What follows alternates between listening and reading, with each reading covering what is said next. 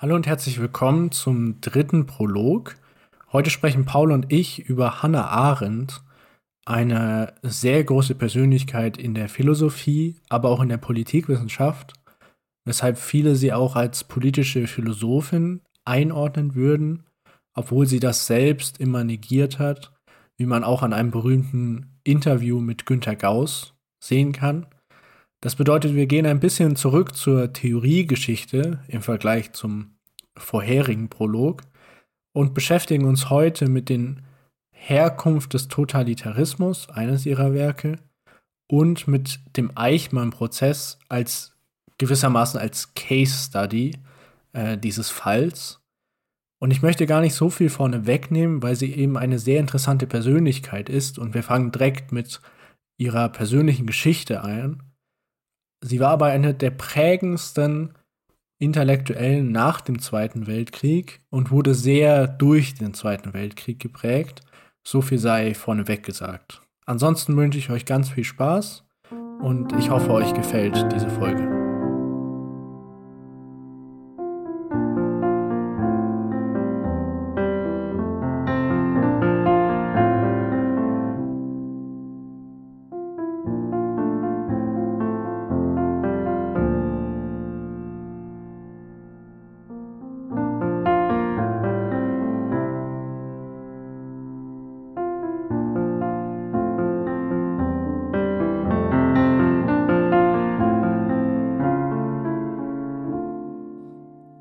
Paul, ich finde es äh, cool, dass wir uns hier zusammenfinden, um mal über Hannah Arendt zu sprechen.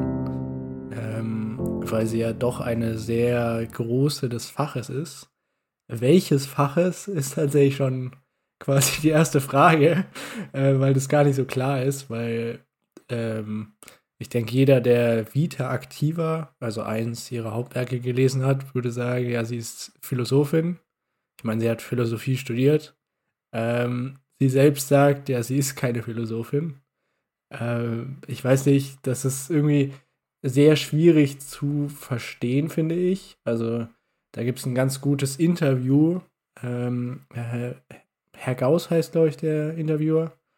Ähm, irgendwie 1960er Schwarz-Weiß Interview. Ähm, und da sprechen sie am Anfang kurz darüber, was denn Hannah Arendt überhaupt ist. Und ich finde ihre Antwort irgendwie, keine Ahnung, sehr schwierig. Also sie beschreibt quasi ein Spannungsverhältnis zwischen Politik und Philosophie, aber sie möchte Politik quasi neutral betrachten, in ihrem Sinne, dass sie sagt, ich möchte verstehen, was ja ihr Leitsatz quasi ist. Ähm, ich weiß nicht, ist es, hast du es auch so verstanden oder äh, wo sieht sie da das Problem, dass sie sich nicht als Philosophin bezeichnen möchte? Also, das ist äh, eine sehr, sehr gute Frage. Und ich glaube, diese Frage verweist ja schon darauf, wie groß diese Denkerin Hannah Arendt eigentlich ist. Und also ohne jetzt irgendwie da mit Ehrfurcht an die Texte heranzugehen, sollten wir äh, schon uns darüber bewusst sein, dass wir Respekt haben sollten äh, davor, dass sie eben keine Denkerin ist, die sich irgendwie politisch vereinnahmen lässt äh, und die sich auch nicht leicht äh, einordnen lässt. Aber äh, genau, das gleich zu Beginn hast du ja angesprochen, äh, zur Person äh, von Günther Gauss, eine Reihe im ZDF, ich glaube in den 60er Jahren war das Gespräch. Ähm, und äh, Günther Gauss bezeichnet sie zu Beginn als Philosophin und sie sagt, ja, hier muss ich gleich intervenieren, ich bin politische Theoretikerin.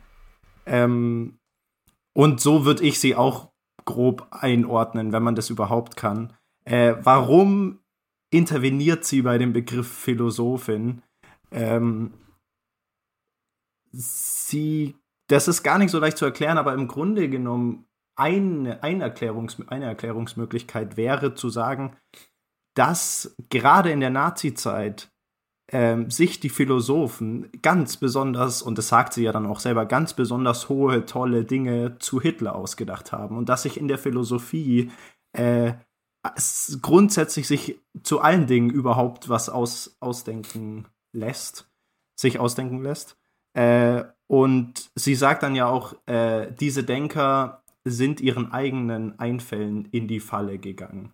Äh, das heißt, sie erlebt eigentlich den Verfall des geistigen Denkens und der Philosophie, weil sich diese Philosophen und Künstler und so weiter alles super Theorien zu Hitler ausgedacht haben und so weiter. Und deswegen, das könnte eine Erklärungsmöglichkeit sein, zu sagen, dass sie da interveniert und sagt, nein, ich bin politische Theoretikerin, ich verfolge äh, das Verstehen der Dinge und auch eine viel, viel, das, das weist ja schon darauf hin, auf eine viel, viel nähere äh, äh, Lebensnähe, könnte man sagen. Also eine viel nähere, äh, ja, eben nicht Distanz zu den eigentlichen Problemen der Menschen. Das, das wäre jetzt meine kurze Antwort.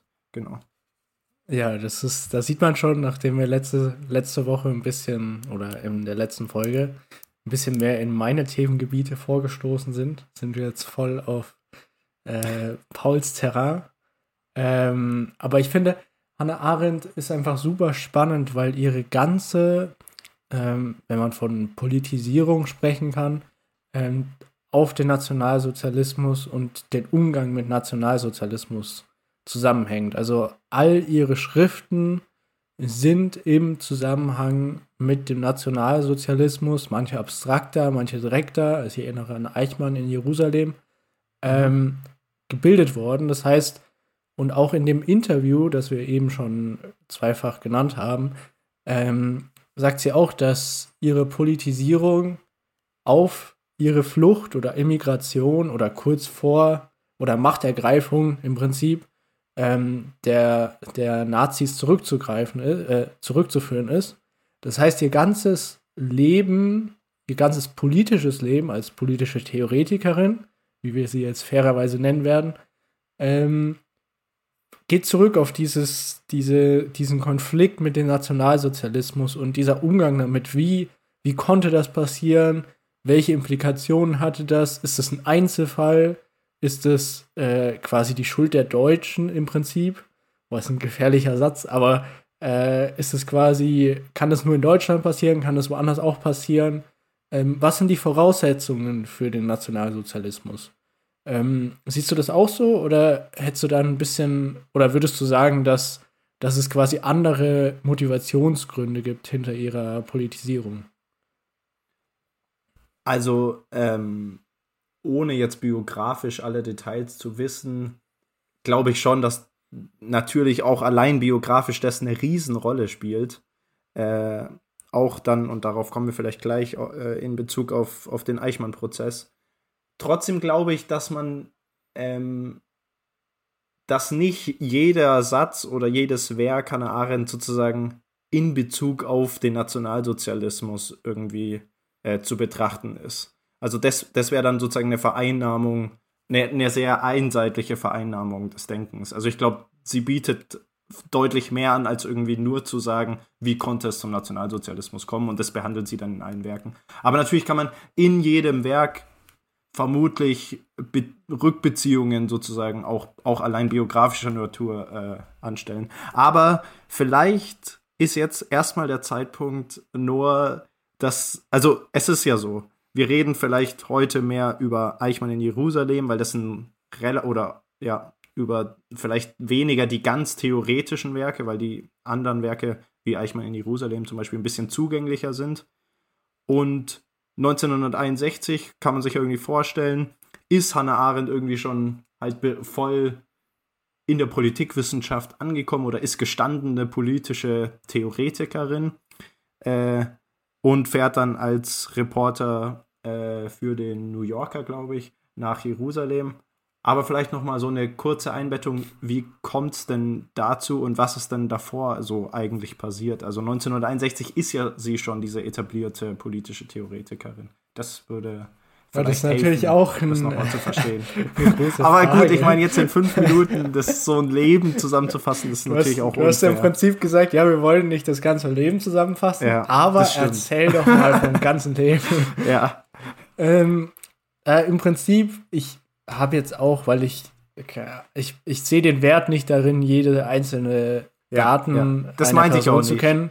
Äh, aber wir können ja mal mit, damit anfangen, warum ich zum Beispiel gesagt habe, ja, ähm, der Nationalsozialismus war ein prägendes Erlebnis für sie.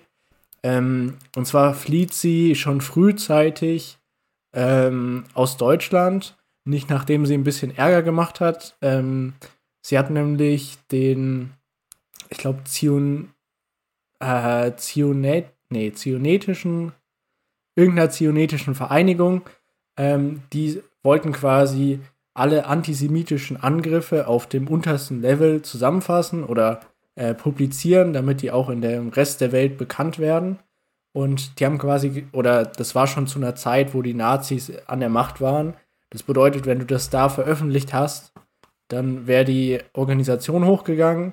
Äh, also haben sie quasi eine Person gesucht, das ist jetzt super vereinfachend, äh, die außerhalb der Organisation ist. Und äh, nachdem Hannah Arendt gut mit den führenden Kräften ähm, konnte, Freunde waren, äh, haben sie sie gefragt und sie, die da schon ja, politisiert war im Prinzip, hat äh, dort Ja gesagt und hat gesagt, äh, sie macht das. Im Zuge dieser Aktion ist sie ähm, aufgeflogen, kurz ins Gefängnis gekommen. Äh, die Geschichte dazwischen ist nicht so relevant. Sie ist dann geflohen, erst nach Frankreich, da ist sie dann nochmal oder emigriert. Da ist sie dann nochmal in Haft gekommen, glaube ich. Und dann letztendlich ist sie nach Amerika geflohen äh, mit ihren ganzen Studien in der Tasche. Äh, ich glaube, sie hat Philosophie studiert, ähm, dann glaube ich Griechisch und äh, Theologie. Ähm, alles noch in Deutschland. Und in den USA hat sie dann angefangen, ähm, ja, groß darüber zu schreiben, würde ich jetzt sagen. Ähm, und diese ganzen Ereignisse auch ähm, aufzugreifen und auch eine, ja, ich würde fast sagen, eine schriftliche Opposition gegen das Nazi-Regime darzustellen. So würde ich jetzt mal ganz, ganz schnell ihr frühes Leben beschreiben. Also erst erstmal Respekt, dass du das so prägnant zusammengefasst hast. Äh, also ich meine, das, das verweist ja irgendwie schon darauf, dass allein in der Biografie die Auseinandersetzung mit dem Nationalsozialismus von elementarer Bedeutung für Arendt ist. Äh, und so ist es ja dann auch 61, als Eichmann, äh, Adolf Eichmann, ähm, vor Gericht in Jerusalem steht. Also für die, die es nicht wissen, Adolf Eichmann, ein Organis Haupt- und Mitorganisator äh, der Vernichtung der Juden in, im Nationalsozialismus. Und der steht dann äh, Vielleicht in Jerusalem kann ich kurz das ein bisschen genauer sagen. Also, ja, äh, jetzt wieder der, der Biografen. ähm, Im Prinzip war ähm, Eichmann äh, für die Transporte verantwortlich, was ja. wiederum natürlich bedeutet, wenn man sich die KZs anschaut, da verliefen überall Bahnstrecken lang. Der hat Leute dahin transportiert, damit sie da massenhaft umgebracht werden konnten. Also er war schon sehr äh, implementiert in diesem äh, Vernichtungssystem. Und man kann auch nur schwerlich behaupten, dass er davon keine Ahnung hatte. Hat er auch selbst nicht behauptet. Also ähm, der war da voll involviert und hatte da eine hohe, was jetzt wichtig ist, eine Beamtenposition inne. Ähm, da, aber ich wollte dich nur kurz unterbrechen und dann wurde er quasi gefasst vom Mossad in äh, ich glaube, Argentinien. Genau, genau, ja. Okay, und, und jetzt nur so als, als Frage, wie lief das denn ab? Also Arendt kommt dann nach Jerusalem und, und erwartet ja eigentlich, so wie es auch dargestellt wird in den, in den Medien, einen absolut dämonischen Bösewicht des Nationalsozialismus, oder? Ähm, ich weiß gar nicht, ob Hannah Arendt das so erwartet hat. Ähm, ich weiß nur, dass, dass, ähm, dass die Behörden in Jerusalem oder die Regierung in Jerusalem sich eigentlich fast erhofft hat, dass da äh, der Böse in Person auftaucht. Mhm. Ähm, und Hannah Arendt ist eben als, ich weiß leider nicht für welche, sie ist da als Journalistin, also sie schreibt für ein äh, amerikanisches Magazin, glaube ich. Äh, ja, für den New Yorker, glaube ich, was. Ja, genau, für den New Yorker, da hast du recht. Und äh, ga, ganz kurz, also der New Yorker hat nicht sie angefragt, sondern sie ist in New York und fragt dann den New Yorker an. Also sie möchte unbedingt nach Jerusalem, weil sie jetzt die Chance hat, einen absoluten Verbrecher des Nationalsozialismus. Ah, also sie wollte äh, Presseausweis den, den haben. Prozess zu, ja, wollte Presseausweis also den Gerichtsprozess äh, eben zu, äh, zu verfolgen. Genau. Ah, interessant, das wusste ich gar nicht. Ähm, ja, und sie, sie geht quasi dann nach, äh, nach Jerusalem, um dem Gerichtsprozess beizuwohnen, der, wie du schon gesagt hast, in den Medien groß beigetreten wurde. Da kommt das Schreckensgespenst in diesen äh, Prozess. Und ich finde, man kann das einfach ganz kurz zusammenfassen. Der Typ, der da vorne sitzt, ist völlig unscheinbar, redet ganz leise, ist super schüchtern fast und überhaupt nicht das, was man sich unter, unter dem Begriff dämonisch oder äh, das Böse vorstellen würde. Äh, und das mhm. ist eben so das, das Erschreckende. Also, die versuchen den auch wirklich in diese Ecke zu stellen da in Jerusalem. Das kritisiert Hannah Arendt auch in ihrem Buch. Mhm. Ähm, aber er ist es einfach nicht. Und das nennt sie die Banalität des Bösen. Oder ich habe noch hinzugenommen, weil ich finde, Banalität des Bösen trifft es nicht, sondern Horror und Banalität des Bösen. Mhm. Also vielleicht können wir in gleich oder vielleicht auch erst etwas später dann ähm, problematisieren oder diskutieren, ob Arendt damit recht hat oder sich vielleicht in Eichmann getäuscht hat. Da gibt es ja auch neuere Forschungserkenntnisse. Aber erstmal kann man ja dann grob zusammenfassen, es wird sozusagen, äh, äh Eichmann wird dargestellt als ein, ein dämonischer Bösewicht. Und eigentlich sagt Arendt, naja, das ist ein Mann ohne Motive, ohne Ideologie, äh, der handelt einfach auf Befehl hin. Und ich glaube, sie schreibt ja auch an einer Stelle, äh, ein Mann von empörender Dummheit, äh, ein, eine Hanswurst. Genau. Ich glaube, das lässt sich da dann ganz gut äh, greifen, was sie damit vielleicht meinte. Aber ja, vielleicht kannst du noch mal so das Konzept, das Konzept, äh, die Banalität des Bösen ist ja so ein Schlagwort, aber was genau heißt das denn eigentlich? Ähm, ja, im Prinzip ist es dieses, äh, ist es das, das von einem Beamten, also wenn wir äh, vielleicht äh, von Max Weber ausgehen, äh, ein guter Beamter hat im Prinzip keine Meinung, sondern führt aus, was ihm gesagt wird. Das mhm. war die Idee der oder die deutsche Staatslehre, deutsche Staatslehreridee. Ähm, das macht einen guten Beamten aus. Der führt aus, hinterfragt nicht und es ist egal, wer da der Chef ist. Deswegen können mhm. Beamte auch ähm, in dieser frühen Idee quasi oder in dieser Konzeption ähm, über verschiedene Legislaturen hinweg in äh, diesen Positionen bleiben, weil sie quasi einfach die politischen Anweisungen, die Verwaltung führt die politischen Anweisungen aus. So. Ähm, ah, okay. Und das wird quasi äh, ad absurdum geführt in der Zeit des Nationalsozialismus. Ähm, das, Eichmann war kein Einzelfall. Es haben sich auch bei den Nürnberger Prozessen gab es zig Personen, die sich hingestellt haben und gesagt haben, sorry Jungs, aber ich, ich hab, äh, ich wollte das nicht, ich habe hier nur Befehle ausgeführt. Ähm, ich habe hier mein, ich weiß leider nicht welcher das war, er hatte, der hatte gesagt, ja, mein privates Ich, der fand das voll scheiße. Aber mein berufliches Ich, der hat an mhm. seine Pflicht geglaubt und hat seine Pflicht ausgeführt. Also die waren von sich selbst überzeugt. Sie haben äh, nichts in dem Sinne falsch gemacht, sondern sie mhm. haben einfach nur Befehle befolgt. Also sie sind, äh, sie haben realitätsfern und gedankenlos die Befehle ausgeführt. Ähm, oder man könnte auch sagen, sie haben äh, banale Pflichterfüllung äh, betrieben. Mhm. Und zum Beispiel über jetzt hier ein Zitat mal rauszugreifen, dann versteht man es, glaube ich, ganz gut, was mit der Banalität erstmal gemeint ist und dann kommen wir zum Bösen. Ähm, das Beunruhigende an der Person Eichmann war doch gerade, dass er wie viele und dass diese vielen erschreckend normal waren und sind. Also sie beschäftigt sich damit, dass so viele mhm. da mitgemacht haben und quasi äh, eine wirkliche Opposition gab es nicht, ähm, weil sich alle diesem, ja, ich folge dem Befehl ich hinterfrage das vielleicht privat irgendwo, in der Ecke, was ja im totalitären Regime eben nicht geht. Da kann man wieder einfach George Orwells 1984 als Beispiel nehmen. Äh, das macht eben Totalitarismus aus, auch wenn wir da vielleicht jetzt nicht drüber sprechen wollen im Detail.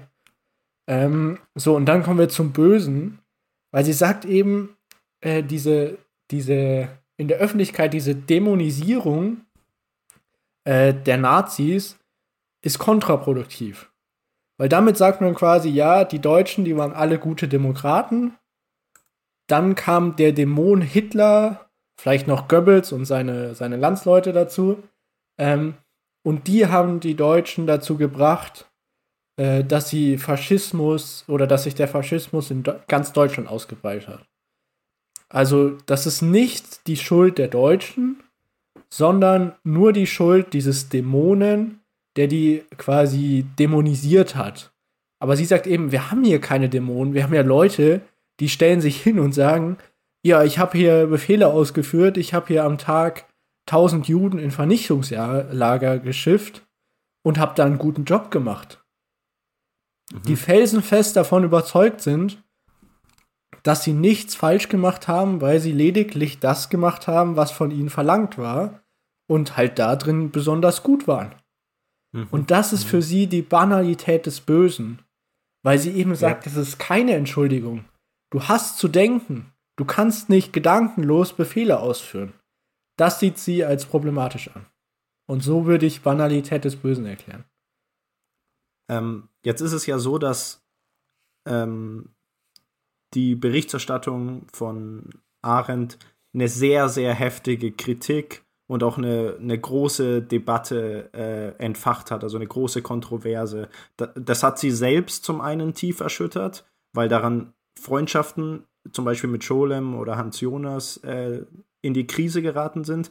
Aber das hat natürlich auch eine, äh, eine Debatte in Jerusalem und auch in Deutschland äh, angestoßen, auch, auch in den USA. Äh, und so wie ich das sehe, gibt es zwei Punkte, äh, die hauptsächlich kritisiert wurden. Zum einen äh, ist ja Arendts Haltung eine Kritik an der jüdischen Führung, also an den äh, äh, jüdischen Führungspersonen eben nicht genug oder keinen Widerstand geleistet zu haben.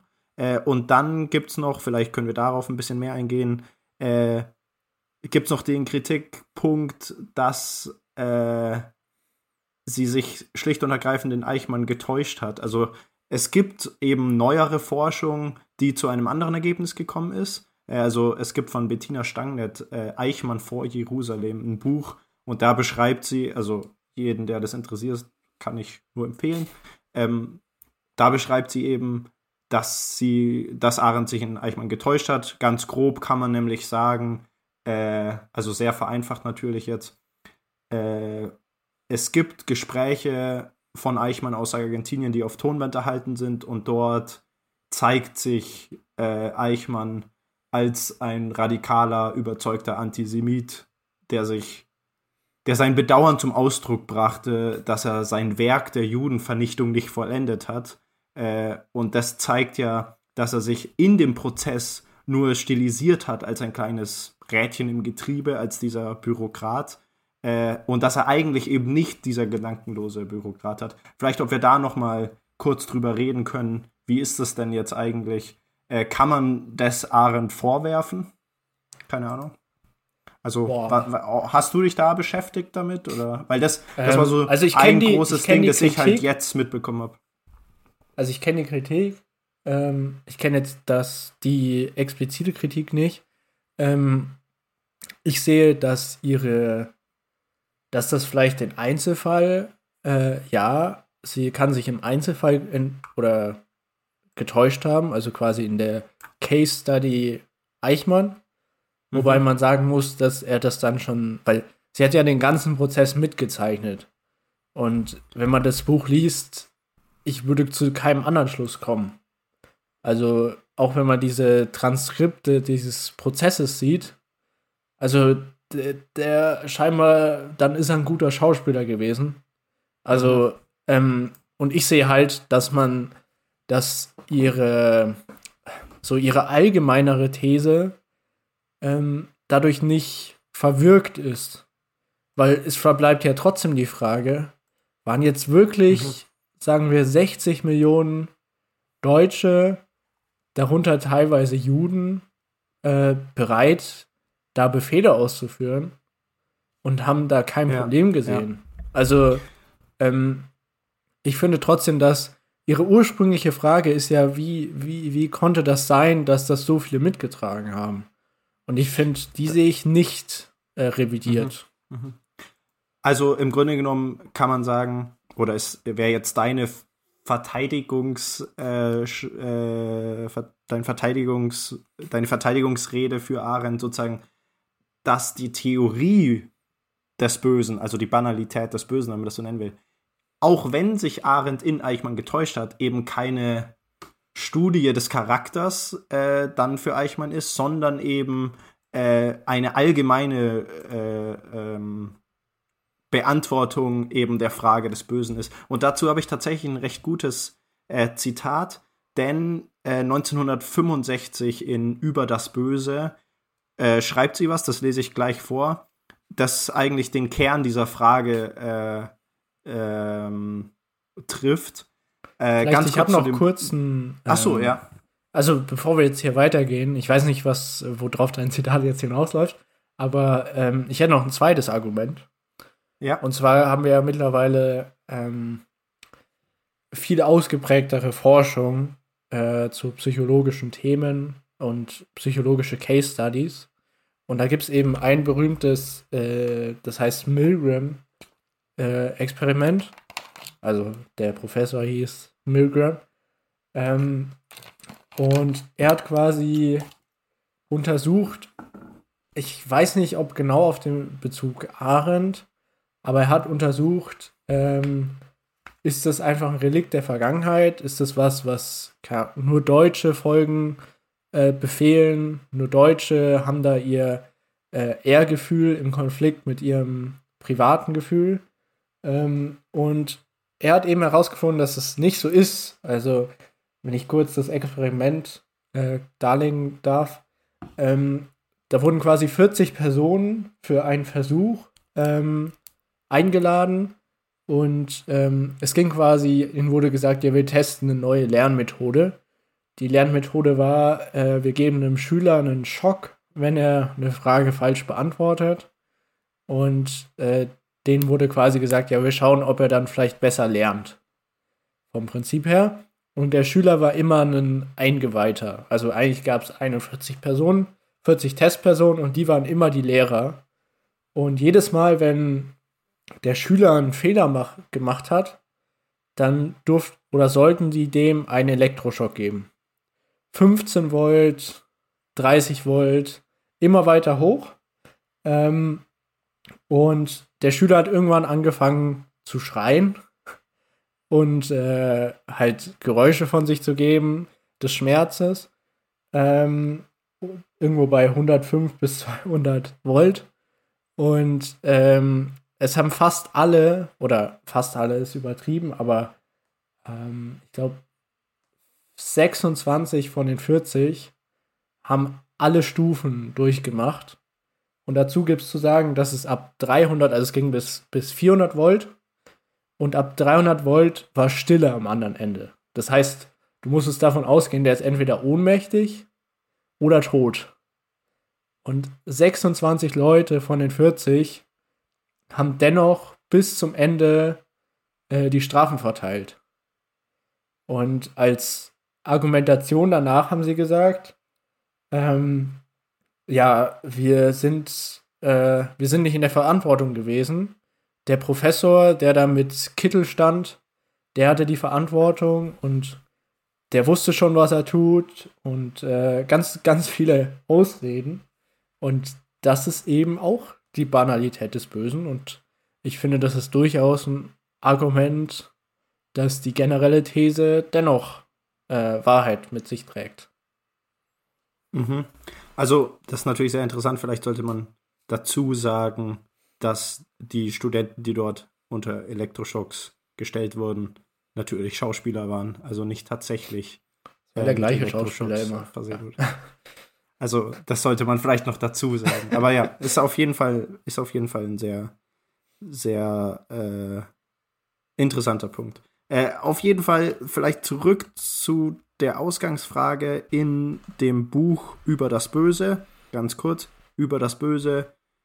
Äh, und ich schließe gleich an, äh, vielleicht an, an, an das Experiment, weil die Frage ist eigentlich die gleiche. 1965 über das Böse sind vier Vorlesungen, äh, die Arendt äh, in der New York New School for Social Research hält, eben im Hintergrund oder im Kontext der Erfahrungen als Berichterstatterin äh, beim Eichmann-Prozess. Und diese Debatte, wie schon gesagt, hat sie, hat sie eben auch selbst persönlich tief erschüttert. Und somit sind diese Vorlesungen auch, auch als äh, Selbstvergewisserung zu verstehen. Äh, jetzt ähm, zu dem Zitat. Ich zitiere, doch was wirklich böse ist, das, was bei uns sprachloses Entsetzen verursacht, also nochmal, doch das wirklich Böse ist das, was bei uns sprachliches Entsetzen verursacht, wenn wir nichts anderes mehr sagen können als dies hätte nie geschehen dürfen. Und dieses dies hätte nie geschehen dürfen, das ist natürlich ein direkter Verweis auf den Holocaust. Und im Grunde genommen stellt sich also die Frage, dieses absolut Böse, das uns sprachlos macht, wie kann das geschehen? Das versucht sie ja unter anderem auch zu erklären in ihren Werken, in Eichmann in Jerusalem und in Über das Böse.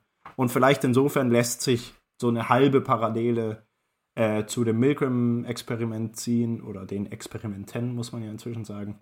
Weil da natürlich sich auch die Frage stellt, naja, also wie kann es denn eigentlich dazu kommen, dass Menschen sowas machen, weil eigentlich müssten sie doch, äh, äh, müssten sie doch, also eigentlich müssten sie doch merken, was sie da tun. Und ja, genau. Das, das, das ist so die, ich glaube, das ist so ein Ausgangspunkt für das Denken bei Arendt, genau. Ja, das glaube ich auch. Und ähm, ich sehe da auch eine Parallele bei ähm, Ursprünge totalitärer Herrschaft, ähm, einem anderen Werk. Ich glaube, das ist das früheste Werk von ihr.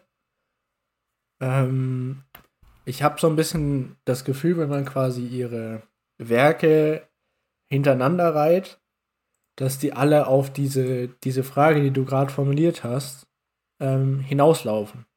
Also wie konnte das passieren? Und das hat auch meine ursprüngliche These quasi, ähm, also meine Aussage, dass äh, Hannah Arendts Leben eben davon geprägt war, zu verstehen, äh, wie dies äh, oder wie der Nationalsozialismus Holocaust passieren konnte.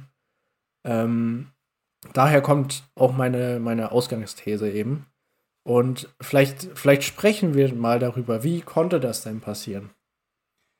Also, ähm, wir könnten jetzt natürlich eine sehr, sehr große exegetische Darstellung oder Argumentationsrekonstruktion von Arendt machen, aber ich glaube, es ist deutlich einleuchtender, wenn wir einfach sie selbst sprechen lassen. Und okay, wir hatten jetzt schon die Frage, wie ist das mit diesem, das hätte nicht geschehen dürfen? Wie, kommt, wie, wie kommt es zu diesem absolut Bösen? Und zunächst einmal macht sie zumindest in Über das Böse ähm, die Beobachtung von Schuldlosen im Nazi-Deutschland und sagt, gerade die hatten eben keine ähm, ja keine Gewissenskrise durchzumachen. Und ich zitiere jetzt ein etwas längeres Zitat, aber das lohnt sich. Also äh, zuhören und dranbleiben, sage ich mal. Wenn Sie sich die wenigen, die sehr wenigen, die im moralischen Zusammenbruch von Nazi-Deutschland vollkommen heil und schuldlos blieben, näher ansehen, werden Sie entdecken, dass diese nie so etwas wie einen großen moralischen Konflikt oder eine Gewissenskrise durchgemacht haben. Sie haben sich über die verschiedenen Punkte, des kleineren Übels, der Treue gegenüber ihrem Land bzw. ihrem Eid oder worum es sonst noch gegangen sein mag, nicht viel Gedanken gemacht. Nichts dieser Art. Sie mögen für das Für und Wider von Handlungen diskutiert haben, und es gab immer viele Gründe, die dagegen sprachen, dass da Chancen waren, erfolgreich zu sein. Sie mögen auch Angst gehabt haben, und es gab in der Tat viel zu befürchten.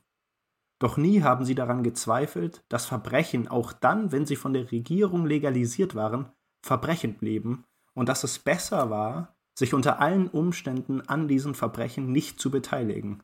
Mit anderen Worten, Sie fühlten keine Verpflichtung, sondern handelten im Einklang mit etwas, das für sie selbstverständlich war, auch wenn es für diejenigen um sie herum nicht mehr selbstverständlich war. Ihr Gewissen, wenn es das denn war, hatte keinen zwingenden Charakter. Er sagte, das kann ich nicht tun, anstelle von, das darf ich nicht tun. Also sagt sie erstmal, okay, es gibt einen Unterschied zwischen denen, die schuldlos geblieben sind und denen, die sich schuldig gemacht haben, nämlich, dass diejenigen, die absolut schuldlos geblieben sind, einfach gesagt haben, das kann ich nicht tun, auch wenn die Partei das von mir verlangt, widersetze ich mich dem, das kann ich in, kann ich als Mensch nicht mit mir selber äh, äh, vereinbaren. Das fand ich eigentlich einen ziemlich interessanten Punkt und es geht dann noch weiter, warum das denn so ist, aber da kommen wir vielleicht gleich dazu. Ja, ich glaube, ähm, es hat sehr viel damit zu tun, ähm, wie, wie, wie verstehen wir quasi Staat? Also gibt der Staat uns vor oder gibt es zum Beispiel Rechte, die einfach nicht diskutabel sind? Also das war ja schon eine frühe Diskussion bei äh, zum Beispiel der Unabhängigkeitserklärung der USA. Ähm, ist mir gerade einfach dazu eingefallen. Ähm, war auch diese, dieser hohe Wert bei Messung der, der Rechte der, des Einzelnen und eben dieses, das kann man natürlich auch immer kritisieren, und dieses, dass der Staat ähm, einen Service darstellt für die, für die Bürger und nicht andersrum. Ähm, ich fand, das, das passt eigentlich nur relativ gut zu diesem Zitat. Ja, aber man muss ja schon klar jetzt sagen, was die Argumentation hier ist. Weil sie macht ja dann weiter und sagt im Grunde genommen oder entwickelt an Platon und Sokrates anschließend die Intuition, dass moralisch sein im Gespräch mit sich selbst sein bedeutet. Also Menschen, wir Menschen sind für jeder für sich nie allein, sondern immer zu zweit in einem Zwiegespräch. Und was Arendt jetzt sagt ist, wenn ich Unrecht tue, ist der Verbrecher, der das Unrecht begangen hat, also ich, immer Teil des inneren Dialogs und damit muss ich leben und das kann eigentlich niemand wollen. Aber es ist eben möglich, sich diesem dialogischen Zustand zu verschließen, das nennt sie dann Selbstvergessenheit.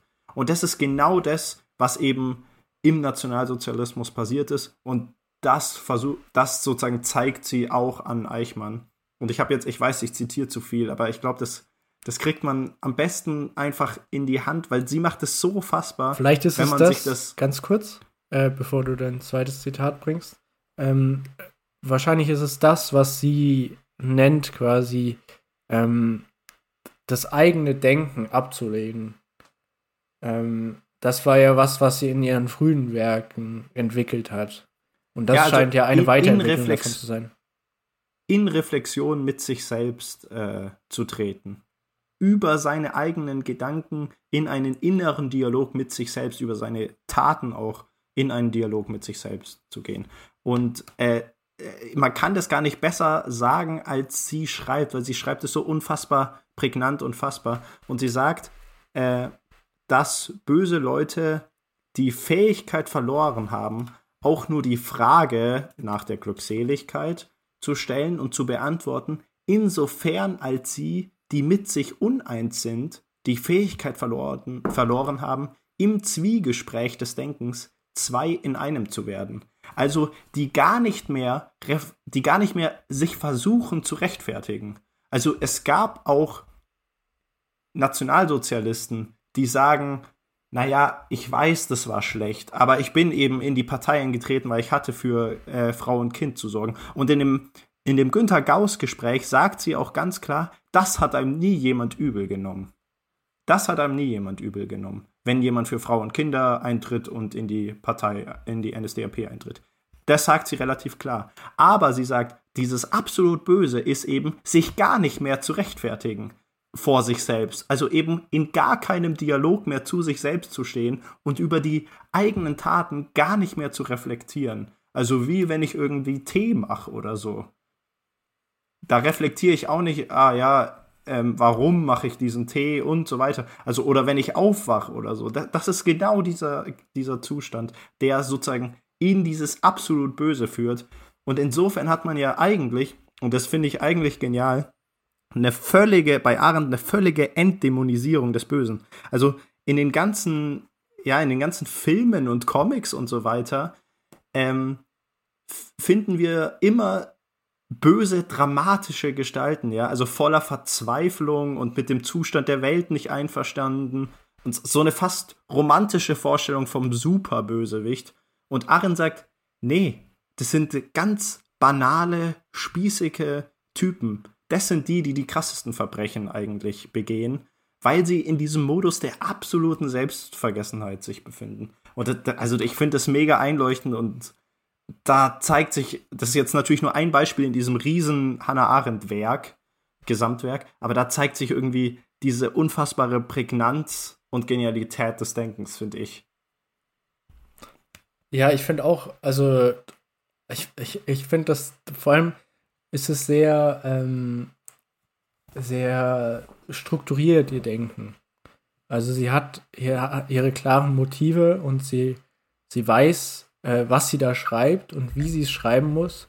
Und auch in ihrem Gespräch, also wir kommen gleich zum Thema nochmal zurück, aber ähm, das muss einfach auch mal gesagt werden. Auch in ihrem Gespräch mit dem Herr Gauss äh, merkt man einfach, wie intelligent diese Person ist und ja, wie ja, reflektiert diese Person ist. Also, also ganz kurz, das, wenn ich dich da unterbrechen darf. Paul ist da ich, ich weiß, wir haben uns da schon mal drüber unterhalten, aber ich bin absoluter begeistert, nicht nur von dieser Reihe zur Person. Also wir bräuchten im ARD oder im ZDF heute genau nochmal sowas, finde ich. Das gibt's ja kaum mehr sowas.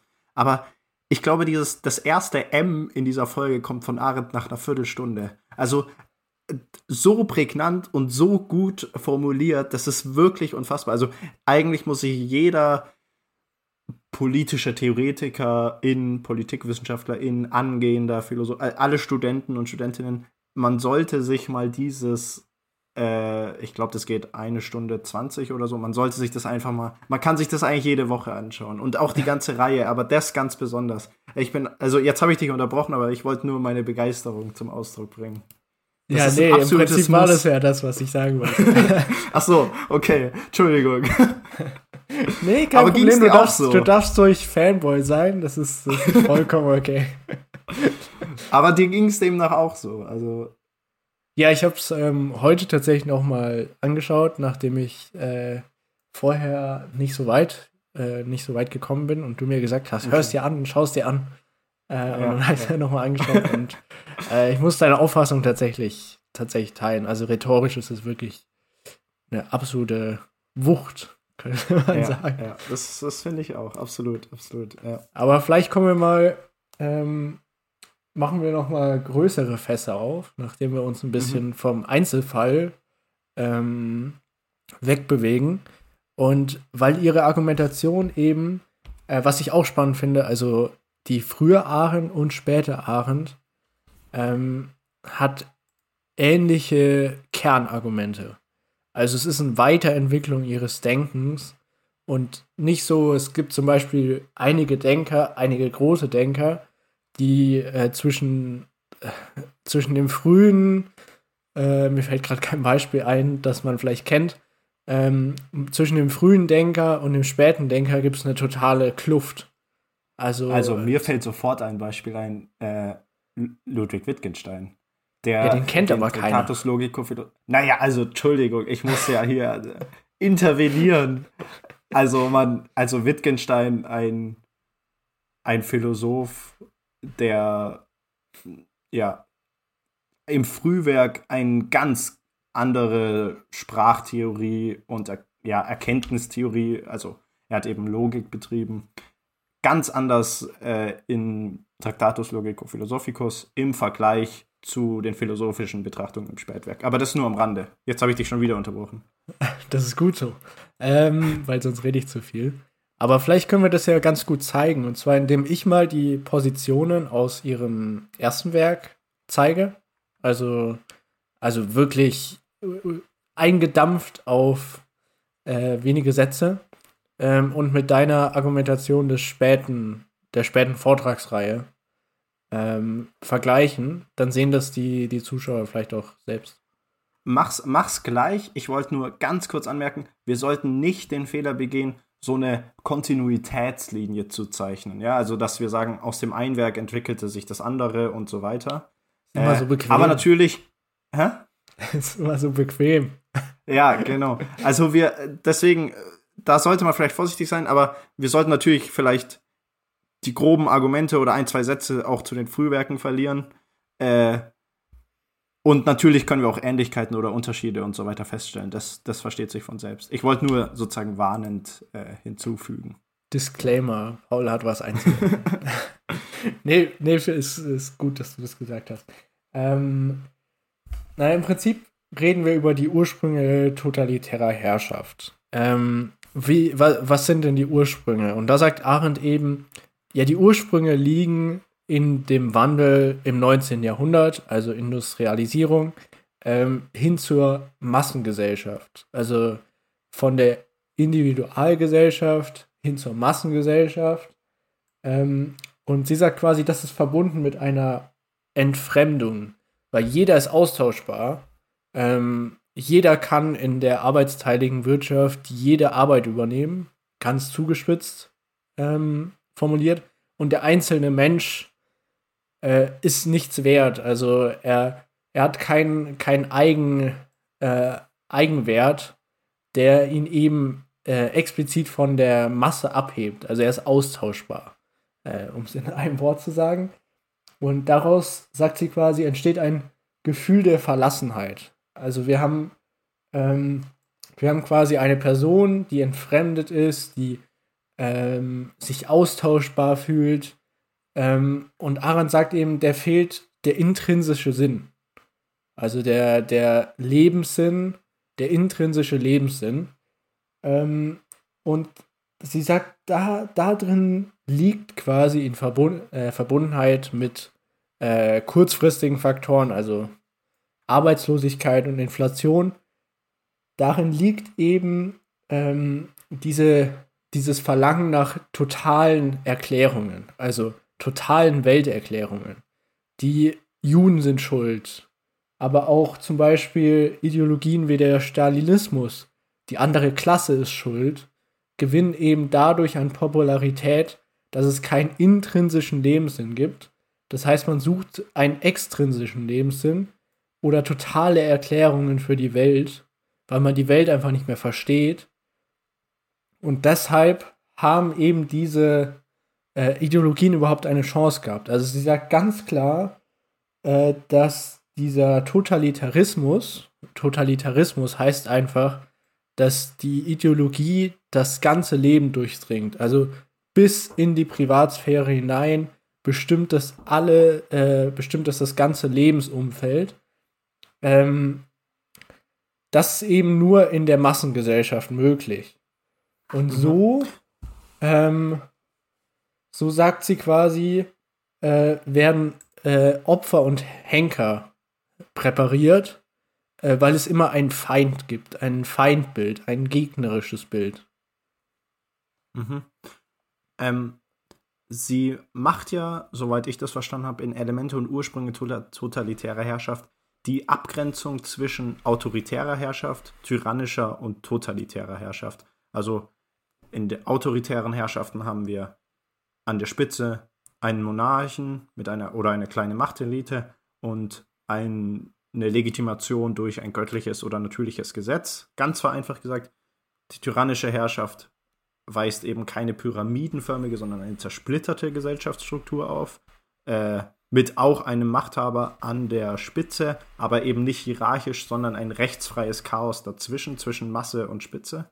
Und für die totalitäre Herrschaft haben wir eine Art Ellipse oder einen Kreis um den ideologischen Führer herum. Und jetzt sagt sie, das Wesen der totalitären Regierungsform ist der Terror, der aber anders als bei der tyrannischen Herrschaftsform eben nicht willkürlich nach den Regeln des Tyrannen, sondern in Übereinstimmung mit außermenschlichen Prozessen, also mit den übergeordneten Gesetzen der Geschichte sozusagen oder Natur vollzogen wird. Und ein Zitat dazu noch in Elemente und Ursprünge totalitärer Herrschaft.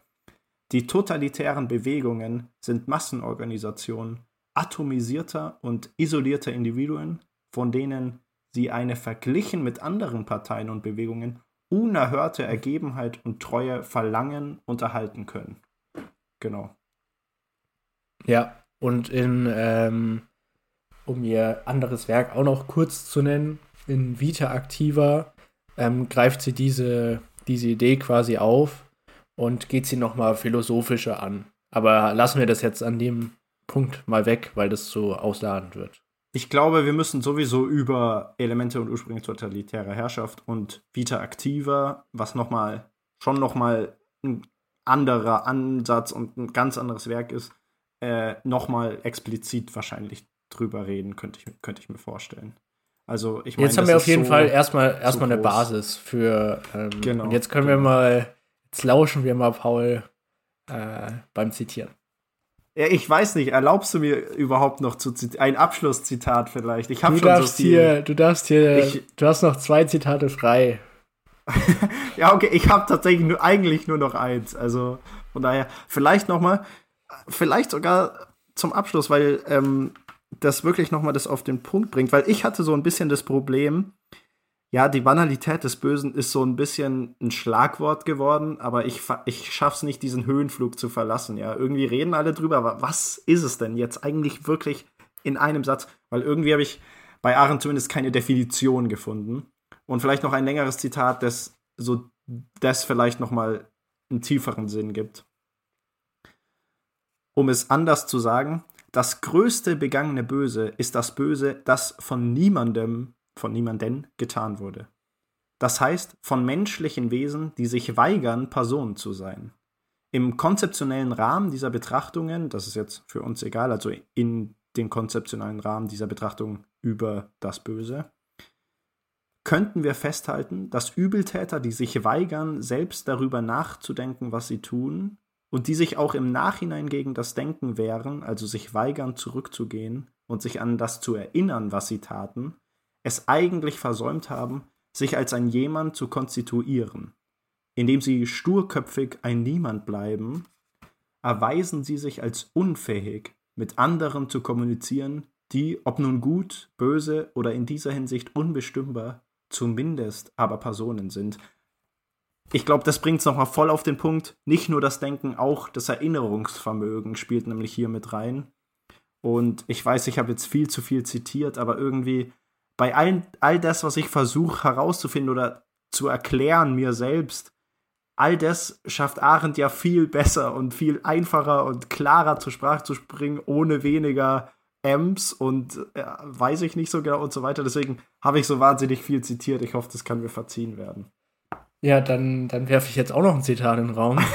wenn wir hier schon bei. Es wird doch eine Zitatschlacht von Arendt. wir könnten auch einfach nur äh, Zitate vorlesen. Aber ich ja. weiß nicht, das, das finde ich, ist am einleuchtendsten einfach.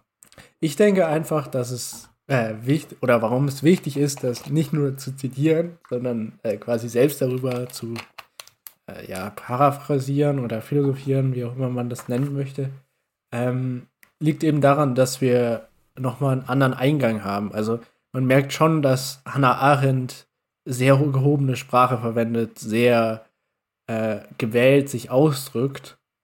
Und ich finde einfach verschiedene Perspektiven nochmal auf so ein Zitat zu kriegen, wie Leute es verstanden haben, ist einfach der Kern, weil man dann auch andere Eindrücke kriegt und vielleicht was, was heißt denn jetzt das Wort, äh, ist dann vielleicht gar nicht so entscheidend, sondern mhm, der Sinn ist ja. vielleicht woanders drin. Mhm, aber ich möchte den niemand noch kurz auf die Staatsform bringen. Und ich finde, das ein guter Schlusswort. Und zwar ja. die Herrschaft des Niemand, die eigentliche Staatsform der Bürokratie. Kurze Fußnote. Kratie ist griechisch für Herrschaft. Als Zeugin der großen Umwälzungen ihrer Epoche entwickelte sich Hannah Arendt zu einer der schärfsten Beobachterinnen ihres Jahrhunderts und deswegen war es mal ganz gut, dass wir über sie gesprochen haben. Sie war eine Außenseiterin, die auf dem politischen Spektrum nicht einordbar zu sein schien, und sie wurde von links und rechts immer gleichermaßen kritisiert. Sie war eine dem akademischen Denken gegenüber kritisch eingestellte Person, deren Denken stets politisch und deshalb auch angreifbar gewesen ist. Die Ursprünge politischer Gewalt, die unbegreifliche Dummheit des Bösen und die gelöbte Überzeugung mit Gründen zu streiten, ja, all das können wir lernen von der sogenannten Prophetin der Freiheit, Hannah Arendt.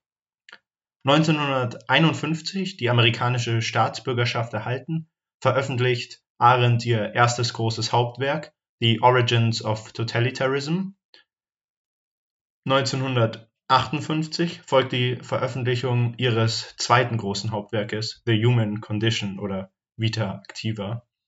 Über diese beiden Hauptwerke haben wir nur sehr, sehr wenig gesprochen. Und dann nimmt Arendt 1961 am Prozess gegen Adolf Eichmann in Jerusalem als Reporterin für den New Yorker teil.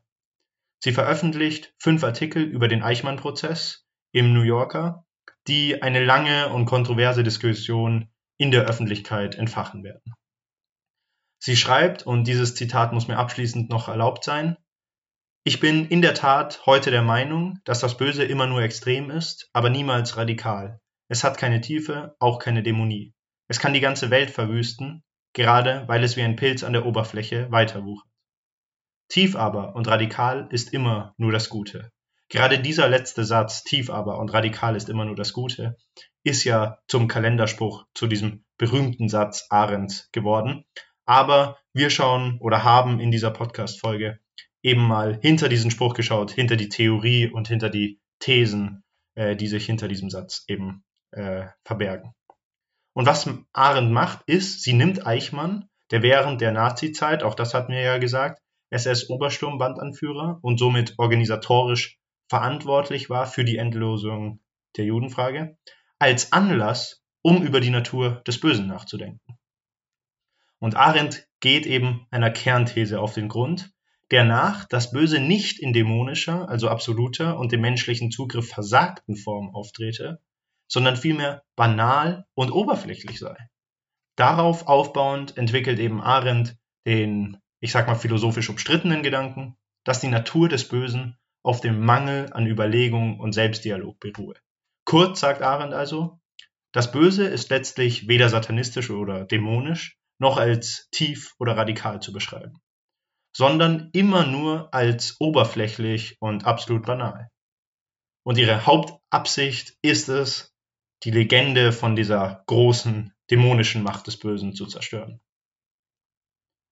Ihre These, dass Eichmann ein banaler, gedankenloser Beamter sei, hat extrem intensive Debatten ausgelöst über den Holocaust und die Nazi-Verbrechen. Auch das sei an dieser Stelle nochmal ganz deutlich erwähnt. Und dann eben 1963 erscheint das Werk Eichmann in Jerusalem und es wird bis heute ein umstrittenes Werk bleiben auch umstritten, weil ihre These heute in Bezug auf Eichmann durch Dokumente und geschichtliche Aufarbeitung widerlegt zu sein scheint.